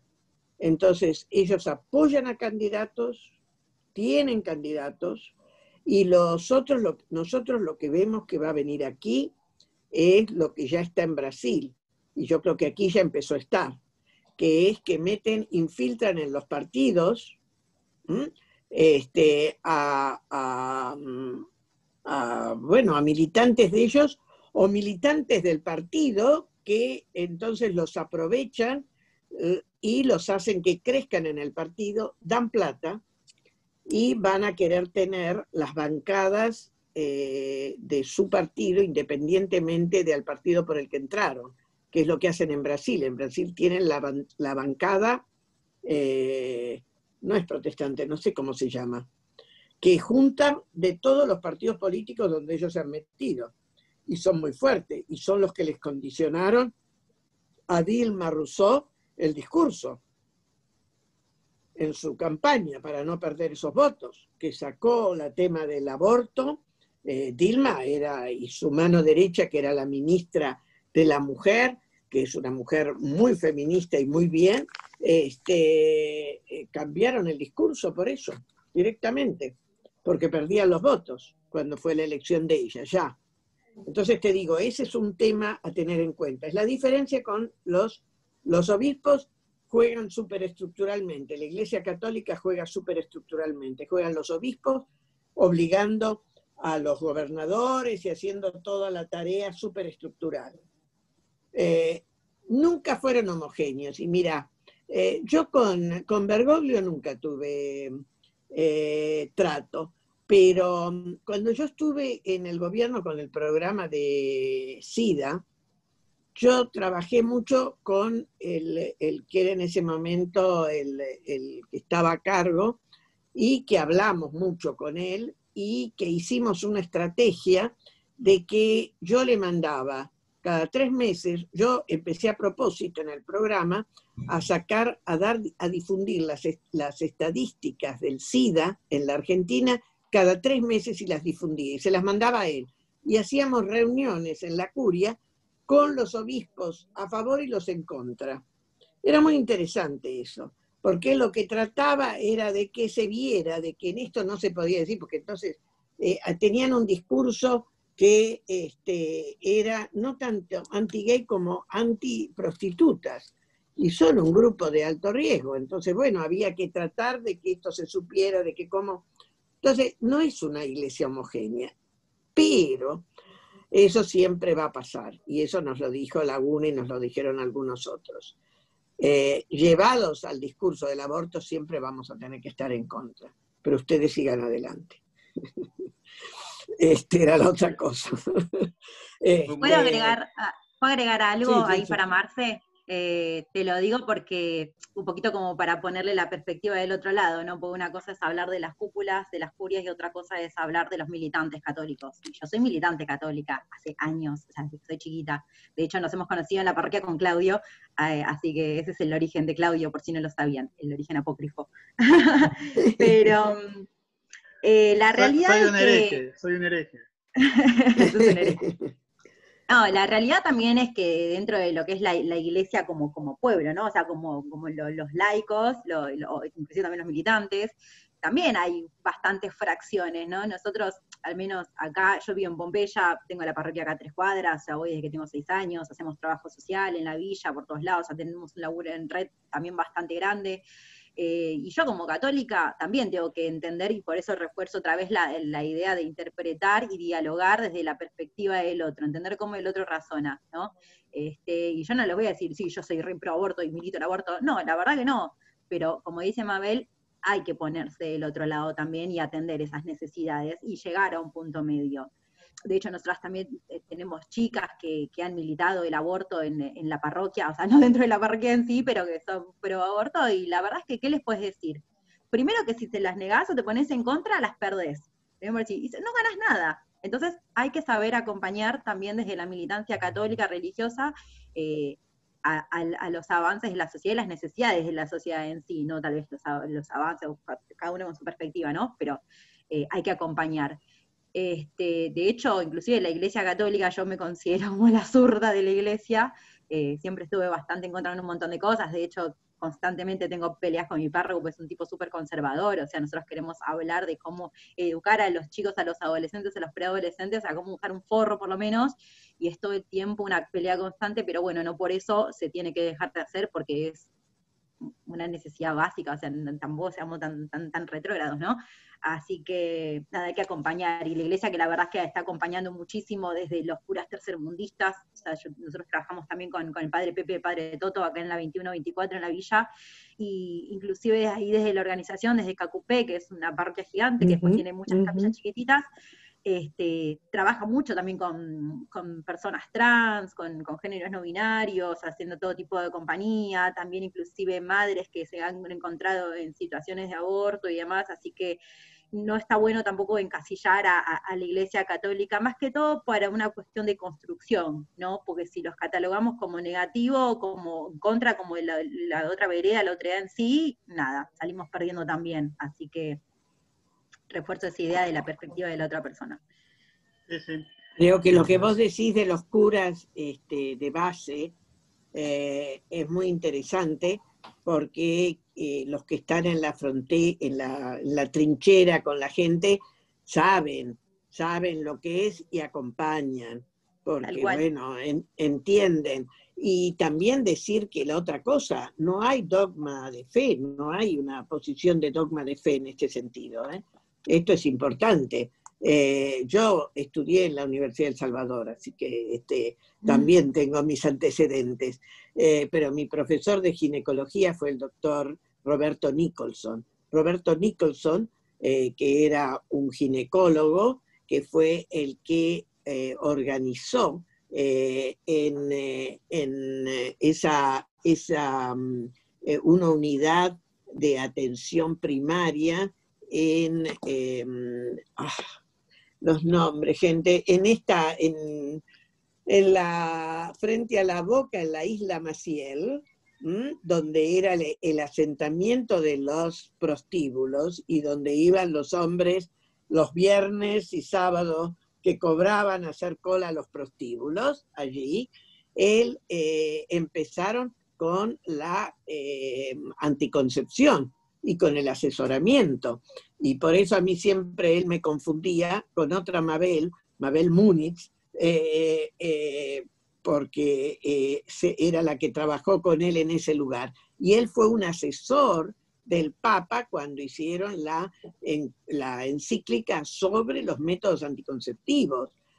como una situación de entender lo que, de la situación. Después lo que pasa es que la iglesia se fue eh, también derechizando y rigidizando, eh, pero esto no fue siempre así y lo del tema del preservativo es, es algo que desde ya es totalmente algo que es incomprensible y que cuando hablamos y discutimos, porque cuando yo estaba en, en esa famosa cosa de SIDA, hicimos la campaña del, del, preservativo, y yo no sé si ustedes se acuerdan, pero fue eso que eran como dos anillos de casamiento, que eran dos preservativos, este, la confianza no alcanza, y, y, el, y, la iglesia no hizo nada. Hubo una sola carta de lectores de una señora que es muy obsesiva, de un grupo totalmente, este, eh, mm, bueno, muy, muy, muy, muy anti eh, derechos de todo tipo, que sacó una carta en la Nación, porque ellos tenían total conciencia de la, de la dificultad de hablar de esto. Y lo que hablamos siempre fue, bueno, miren, ustedes militen por su lado, que la gente no lo use si quieren, pero que pero nosotros desde el Estado tenemos que difundirlo porque es una obligación. Este, no se puede quitar esa información, así que creo que es, es bastante lo que se puede hacer desde ese punto con la iglesia. Lo veo mucho más difícil con las iglesias protestantes por esto que les decía antes. ¿no? Sí, ahí, eh, bueno, ya que andaría con todo el pasado, que mandó frente. No, está perfecto. A ver, yo pará, pará. Eh, entiendo. Roberto quería decir algo, ¿eh? Sí, sí, sí, ahí le, paso, ahí, ahí le, paso, y le paso también a Renzo, que Renzo también comentó. Eh, ah, okay. No, quería agregar esto. Me, eh, comparto que no hay ningún dogma de fe, ¿no? De hecho, planteamos un Estado laico, una sociedad laica donde se respeten todas las religiones. Eh, yo tengo todos los sacramentos, me casé con mi esposa por iglesia y por civil, digamos, me, me confirmé, tomé el bautismo, después tuve mis problemas, obviamente, pero la mayoría los conoce, pero cumplimos con todos los procesos legales de la fe cristiana. Lo que sí, eso no quita que sea pro aborto eh, digamos, eh, son, son cosas que pasan por dos canales distintos. O sea, no me parece, no me pareció bien tampoco cuando empezaron a hacer filas para ir a renunciar a la, a la iglesia. Bueno, por ahí podemos discutir si está bien o no el bautismo apenas uno nace y no tener tiempo para elegir. Bueno, todas esas cuestiones que a veces los radicales planteamos, pero eh, en definitiva planteamos un Estado laico. Ahí Renzo eh, hizo un comentario. ¿Querés, eh, tomar la palabra, Renzo, y decirlo? Porque está bueno lo que comentaste. Dale, dale. Hola, Mabel, gracias primero. Y después a lo que dijo Claudio, que, le que, que allá dentro del comité había mayoría mujeres, son el 70%, pero lo que yo veo y lo que poco que conozco es que en general las luchas ambientales fueron lideradas, comandadas o acompañadas por una mayoría de mujeres. Yo soy de Chubut y en mi provincia hay muchos movimientos muy históricos, como el antiminero, que logró la ley 5001 por la que se está peleando ahora para que no se derogue, que fue mm. liderado por mujeres, movimientos antirrepresas liderados por mujeres, movimientos antibasureros nucleares liderados por mujeres. fueron siempre mujeres oponiéndose a intereses muy fuertes, violentadas en muchas situaciones, también porque los hombres la dejaban de lado, y lo mismo si se van a otras provincias con el tema de los pueblos fumigados. En Malvinas eran las madres, las organizaron todo para que después logren que se vaya Monsanto. Y acá yo te quería preguntar, Mabel, ¿cómo ves vos esto de que en general los movimientos por el ambientalismo, por los territorios, hayan sido liderados por mujeres y que incluso ahora sean una gran mayoría mujeres y los hombres como que todavía siguen o seguimos estando muy apartados de la lucha. Y esto que vos decís es fundamental, porque fíjate que nosotros estamos a nivel regional y mundial defendiendo a las defensoras de los derechos humanos eh, y que están muy vinculados a la defensa de los territorios eh, y que son las que se les han plantado a los gobiernos y a estas empresas eh, Berta Cáceres es el ejemplo más claro, eh, que en general también coinciden en muchos casos con ser eh, mujeres de pueblos originarios o indígenas y o rurales. entonces, esto es característico y ahí viene un tema. Las mujeres tienen mayor percepción que los hombres, sobre todo en esos ambientes rurales, de la importancia del territorio para la sobrevida del ser humano y como instinto de conservación de la, de la, especie y del grupo de ellas, por eso son las que lo luchan más, porque ellas no entran en arreglos políticos como puede pasar con los dirigentes varones y defienden hasta última instancia porque ellas se dan cuenta que si la sacan de los territorios, que se libere esto, esto es la eh, destrucción y eh, el, mal para la sobrevida de esos grupos. Entonces, es muy interesante esto que vos decís porque eso es parte de la cosa. Pero también fíjate el otro, la otra cara de esta moneda. En los grupos de, eh, mujeres indígenas, eh, y que defienden los derechos de las mujeres, tienen eh, esta, en claro el diferenciar que, por un lado, ellos tienen la defensa por lo que son los pueblos originarios de los derechos colectivos y, por otro lado, el, los derechos individuales, que en general las sociedades occidentales, digamos, se van más a defender los derechos humanos desde lo individual, más que desde lo colectivo. Ellas lo tienen más en claro, pero también tienen esta situación de que en su momento aceptan algunas cosas en función de, por ejemplo, poder este, reconocer el derecho a la subsistencia del grupo.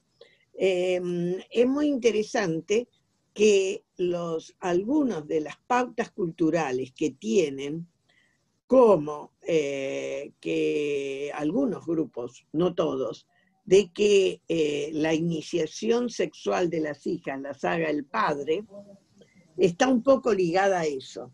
Pero ellas lo luchan desde adentro para cambiarlo, pero asegurando que esto no quite el crecimiento de la, del grupo porque lo necesitan como tal, pero sí lo luchan desde adentro y nos piden a nosotras, las de afuera, que las queremos ayudar, que no nos enfrentemos a eso, sino que las acompañemos en esa lucha para que lo hagan ellas desde adentro, que es una forma en que lo pueden hacer. No sé si queda claro esto, pero les digo, otro parangón donde tuvimos con esto fue la lucha por la eliminación de la, este, de la eh, del corte en las mujeres, la, la, la, mutilación. La mutilación, exactamente. Este, las decían las africanas, déjennos que lo defendamos nosotros, porque ustedes lo hacen desde una posición que es demasiado individual y no nos ayuda. Nosotros y así ellos lo fueron consiguiendo. Entonces, esto es lo de entender a los otros y ponerse y poder acompañar. Eh, y ahí viene una diferencia porque escribió Roberto algo de los las madres y no los padres eh, eh, de, de Plaza de Mayo. Yo creo que ahí fue distinto. Ahí las mujeres fueron un poco que se animaron porque se sabía que les iba o se creyó que les iba a ser más difícil que las castiguen que a los hombres. Este, eso fue un aspecto inicial. Después ellos tomaron una fuerza total y bueno, este, pero inicialmente era más fácil que como mujeres no las atacaran tanto.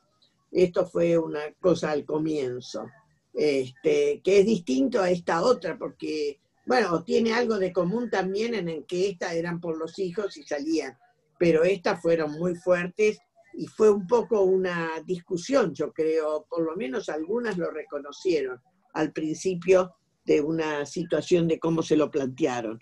Después esto fue, ellas tomaron un, cauce mucho más eh, grande, ¿no? Pero bueno, este, eh, creo que ahí estaba. Ahí, Gaby, ¿querés decir algo antes de irte? Porque sabíamos que te tenías que ir, pero no sé si quieres hacer algún cierre o, decir algo. No, hola, ¿qué tal?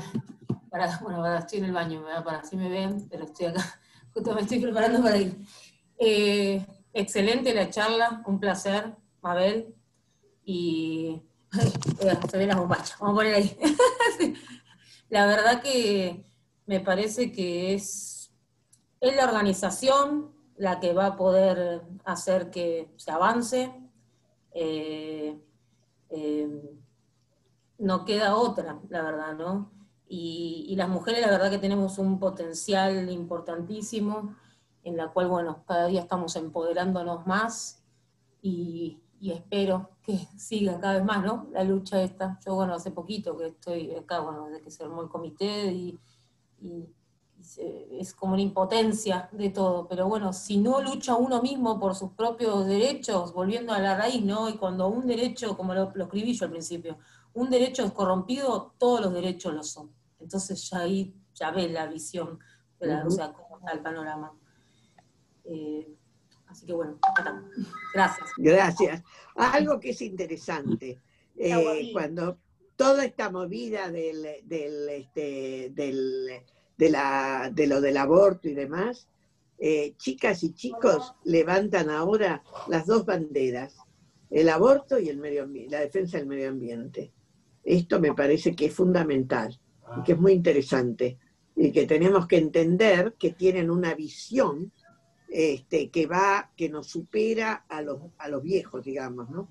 En algunas cosas, y eso es muy importante. Así que este, eh, creo que no hay que dejar y que no es raro que esta chica sueca, que es la banderada, digamos, sea una mujer, sea una nena, eh, una chica. ¿eh? la que defienda el medio ambiente. Así que eso también es un tema que lo tenemos que tener en cuenta y que como partido lo hemos levantado muy poco, la defensa del medio ambiente. Muy, muy poco. Y también lo tenemos que tener más en claro. Así que es bueno que ustedes, sí, la Greta, este, es bueno que ustedes como comité lo levanten y lo lleven, porque en el, en el partido ese es un tema poco, poco y maltratado, tal vez. Así que es uno de los temas que hay que, que, hay que poner en agenda. El ambiente, el ambiente en sí. Sí, nosotros, lo, nosotros lo que decimos respecto a eso, más que todo para que quede bastante en claro de que tiene que ver con todo el tema ambiental, es un tema totalmente transversal, que te cruza la política, la economía, lo social, lo institucional, lo, desde las estructuras más básicas del funcionamiento de una nación, de un país, de una región inclusive. A mí a veces me cuesta hablar un poquito de, de nación no me gusta, porque ya esto es un poco más allá, es una cuestión regional, el tema ambiental más específicamente, así que eh, hay que marcar eso, ¿no? Como para que el partido lo pueda levantar como bandera, o sea, está íntimamente ligado a todos los derechos humanos, así que, bueno, no por eso tampoco el, ambiente, el, el ambiente sano es un derecho humano también, ¿no? Así que creo que hay que darle esa perspectiva y, el, y si no lo levanta el partido, lo va a volver a, lo va a agarrar el peronismo, nos va a robar otra bandera y cuando dejamos que el peronismo sea más progresista que el radicalismo, ¿no? Así que...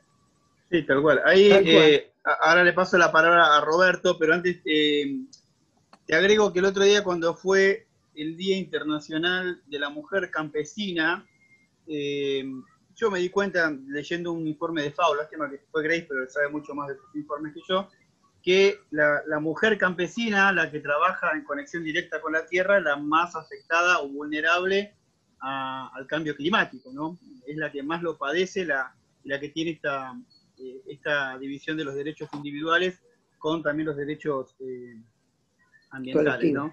Claro, colectivos. Eh, pero habíamos encontrado como que la estadística fundamentalmente en América Latina era, era compleja. Bueno, le paso la palabra a Roberto. Roberto, dale el señor, el varón mayor de...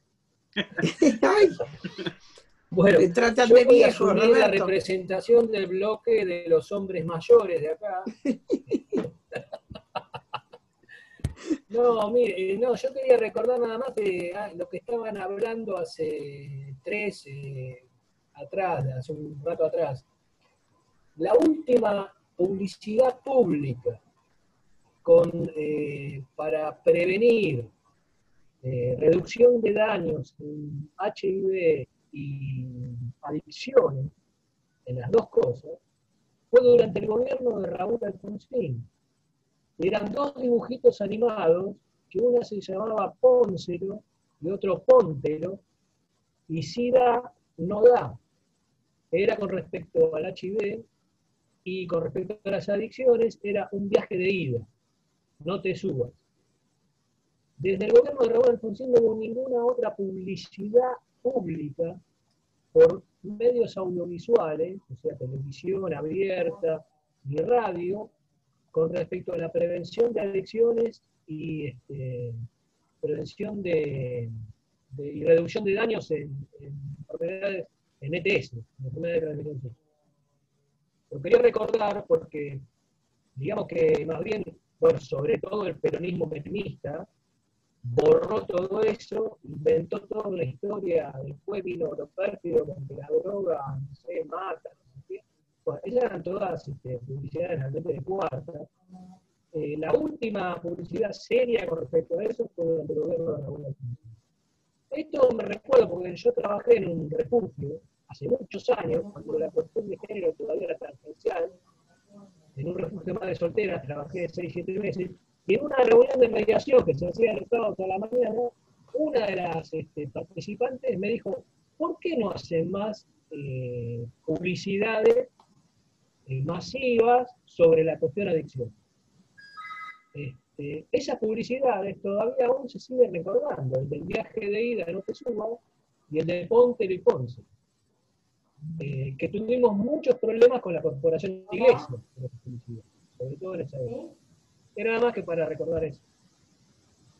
Ya que recordás eso, Roberto, digamos que eh, nosotros como partido hay una posición que no se discutió mucho o nada, que fue el tema de eh, eh, la, en la legislación, cómo tenemos todavía la persecución a quien tiene droga para uso propio, para uso privado. Ese fue un problema cuando eh, se trataba eso en, el, en, el, en diputados, tradicionalmente nosotros nos oponíamos. Cuando fue que estuve a cargo de ese, de ese programa esos dos años del SIDA, eh, nosotros necesitábamos empezar el programa de reducción de daños. Y entonces el problema era que teníamos esa, esa restricción. Entonces, este, bueno, trabajé mucho eh, para convencer y conseguimos eh, superar eso y se empezaron a hacer los programas de reducción de daño, eh, pero ahora ya la situación está mejor porque hay jurisprudencia que ya acaba eso de por la tenencia pero todavía, y ahí tenemos uno de los problemas, que ya que están ustedes que trabajan algunas, eh, que trabajan con, eh, con, el padre Pepe y otros curas villeros, hay un problemita que tenemos ahí, que las madres, eh, y ellos las apoyan, no quieren la despenalización de la tenencia. Y eso es un problema, porque nosotros entendemos que ellas entienden que esto puede aumentar y ellas están desesperadas por sacar a sus hijos o que no entren más chicos en la droga. Uno las entiende.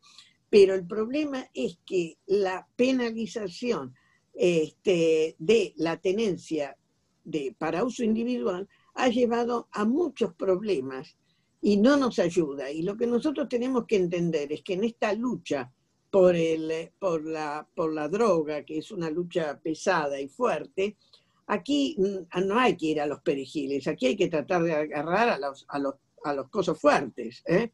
Eh, que era un poco lo que querían los, de, los que trabajaron en la época de Raúl con el programa y esto. Eh, el problema está ahí, no está en los perejiles. Los perejiles son los pobres que aparecen, o las pobres, las mujeres en el norte que llevan este, las mulas, esas son los perejiles. Los, tipos, los pesados son los otros. Esos no los combatimos de esa forma.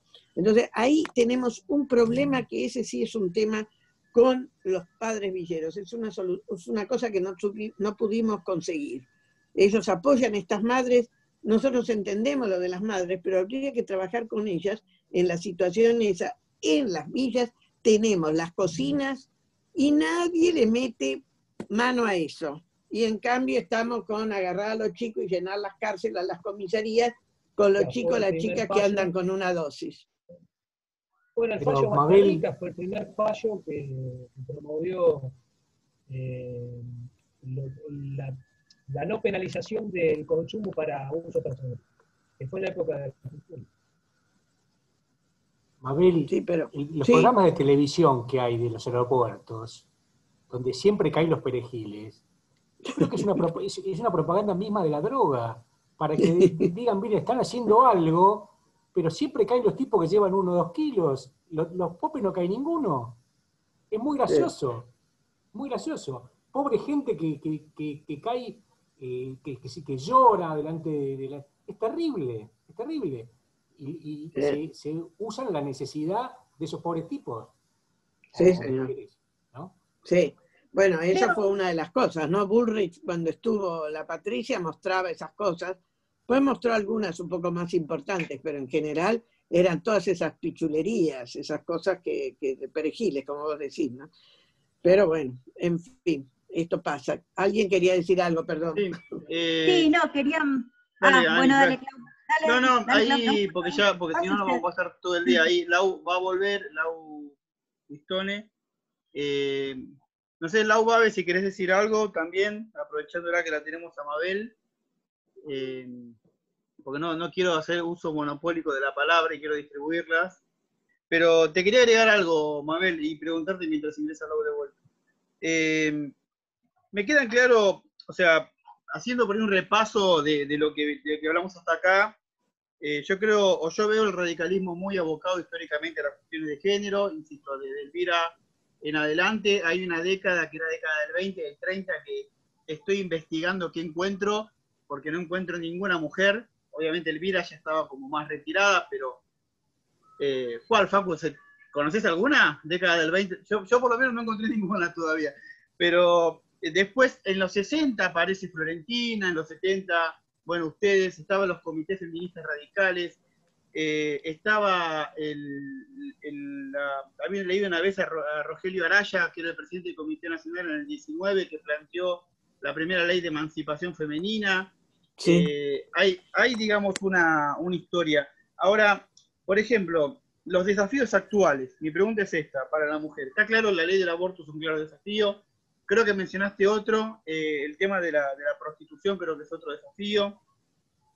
Eh, ¿Cuál más? O sea, ¿cuál, ¿cuál más para, o sea, ya hay 50 y 50, o sea, ¿cuáles son los próximos, por ahí, bajando la tierra, desafíos que vos crees que tiene eh, el tema género? Y después le voy a pasar la palabra a Lau para preguntar si quiere decir algo. Yo creo que uno de los últimos desafíos es lograr eh, la, igualdad económica. Y para eso el tema de los cuidados, esto que se habla ahora, que antes era la doble o la triple tarea, pero que es lo mismo, esto es muy importante. Esto es muy importante, que tiene, como antes decía eh, eh, Analía, creo, el tema de los cambios culturales, no solo alcanzan las leyes, pero las leyes ayudan. Entonces tenemos que trabajar en los dos niveles. y el otro desafío es en lo educacional, que está vinculado también a lo laboral, es conseguir incorporar más a las nenas desde chiquititas, también a los nenes de los sectores más vulnerables, este, en eh, esto de las, eh, la educación en la ciencia, la tecnología, la, eh, el STEM que se dice, la matemática. Es decir, darle más a eso, porque el futuro viene por ahí. Y ahí hay chicos de clase media, digamos, los, los menos carenciados, son más los nenes. Entonces necesitamos levantar a las nenas. Pero en los carenciados necesitamos levantar a los dos. No sé si me explico con esto. ¿eh? Sí, sí, sí. Porque en los varones carenciados también los chicos tienen esa falla. Y ese es el futuro del trabajo. Así que por ahí tenemos que meterle pata. ¿eh? para darles posibilidad también a que se puedan insertar laboralmente y que pueda mejorar. Yo creo que la inserción laboral mejor este, es, una, e, es algo bueno individual, pero también es colectivo porque mejora la producción de un país. Entonces eso es importante. Bien.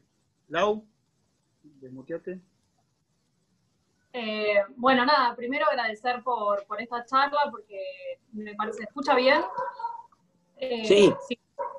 Bueno, más que nada agradecer por, por este espacio porque me parece que nos nutre un montón como personas. Creo que es importante tocar estos temas porque eh, son temas que están en la sociedad y que se nos están atravesando a todos. Creo que el tema de la despenalización del aborto es importante porque brinda la capacidad de decidir y que cada uno puede decidir sobre su propio cuerpo. Bueno, verán que mi postura es a favor de la despenalización.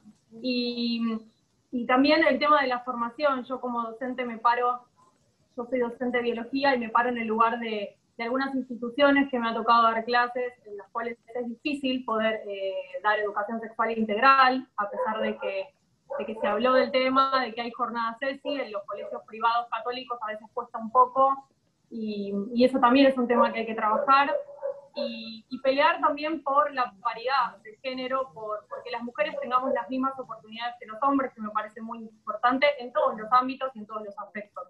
Creo que, que por eso, para ese lado, tendríamos que orientar un poco la lucha, la lucha femenina.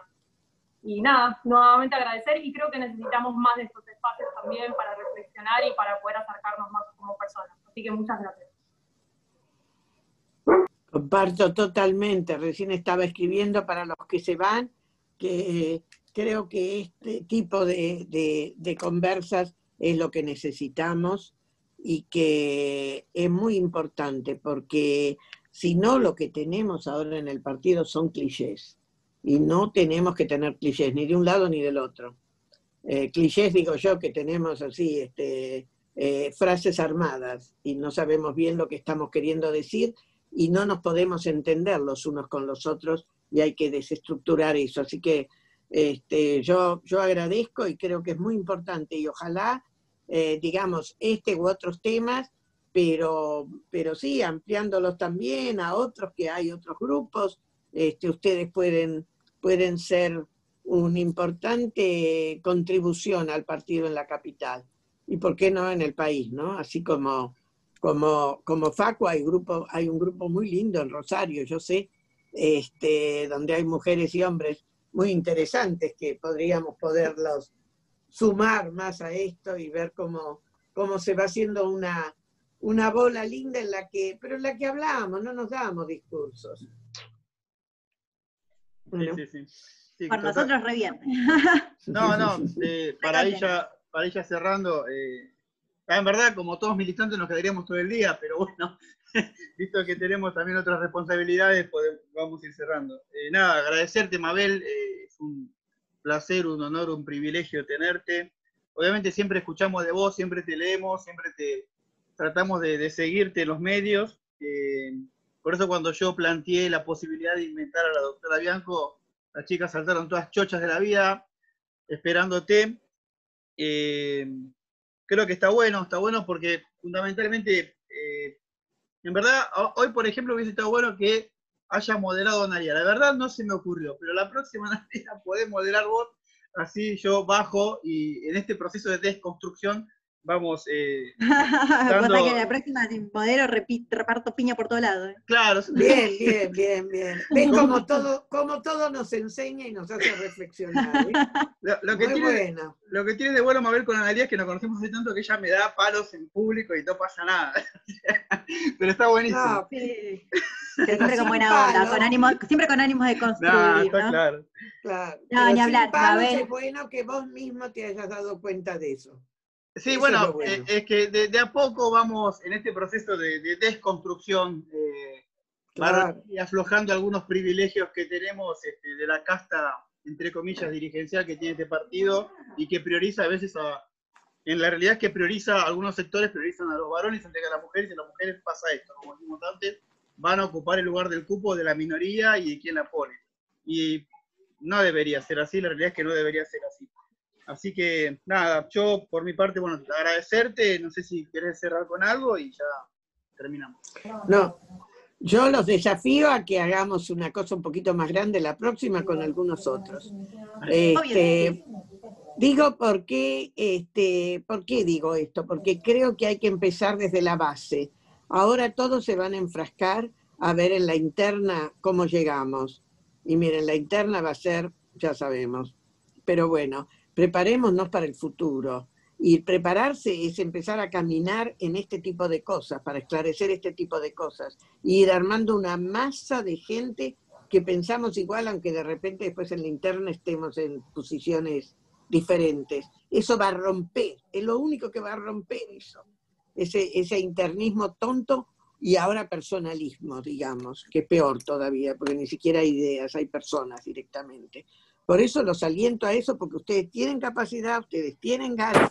Entonces, este, yo tengo ganas, pero no tengo capacidad ahora y la estoy usando para otras cosas, este, las que me he metido más de tipo regional y, y global, pero, pero acompaño esta lucha y me parece muy importante. Así que metan de pata.